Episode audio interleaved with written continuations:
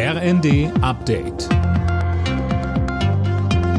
Stündlich neu. Auf den Punkt informiert. Ich bin Silas Quiring. Guten Tag. Der ukrainische Präsident Zelensky hat an die internationale Wirtschaftselite in Davos appelliert, sein Land zu unterstützen, vor allem auch beim Wiederaufbau nach dem Krieg. Zelensky war per Video beim Weltwirtschaftsforum in Davos zugeschaltet. Von der Politik forderte er erneut harte Sanktionen gegen Russland. In dem schweizerischen Nobelort Davos sind noch bis Donnerstag 2500 führende Köpfe aus Wirtschaft, Wissenschaft und Politik versammelt. Zum bundesweiten Verkaufsstart des 9-Euro-Monatstickets für den öffentlichen Nahverkehr gibt es einen Ansturm. Allein die Bahn hat in den ersten Stunden über 50.000 Tickets verkauft. Beeilen muss man sich aber nicht. Die Aktion gilt von Juni bis August und die Anzahl der Tickets ist unbeschränkt. Mehr von Philipp Rösler.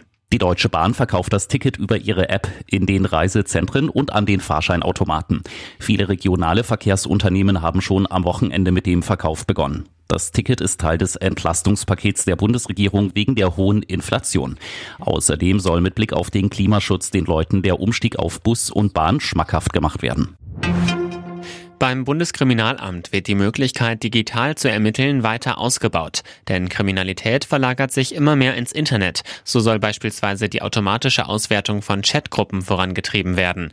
Da geht es etwa um das Aufklären von sexuellem Kindesmissbrauch, Cybercrime und, so BKA-Chef Münch, Gleichzeitig sehen wir, dass sich die Straftaten im Bereich der politisch motivierten Kriminalität in den letzten zehn Jahren verdoppelt haben. Hasskriminalität ist etwas, was uns sehr stark beschäftigt. Auch das ist aufgrund der digitalen Vernetzung leichter und damit intensiver möglich. Erstmals seit 2011 ist die Zahl der neu gebauten Wohnungen im letzten Jahr wieder gesunken. Laut Statistischem Bundesamt wurden 293.000 Wohnungen fertiggestellt und damit 100.000 weniger als angepeilt. Gründe? Personalmangel auf dem Bau und hohe Materialpreise. Alle Nachrichten auf rnd.de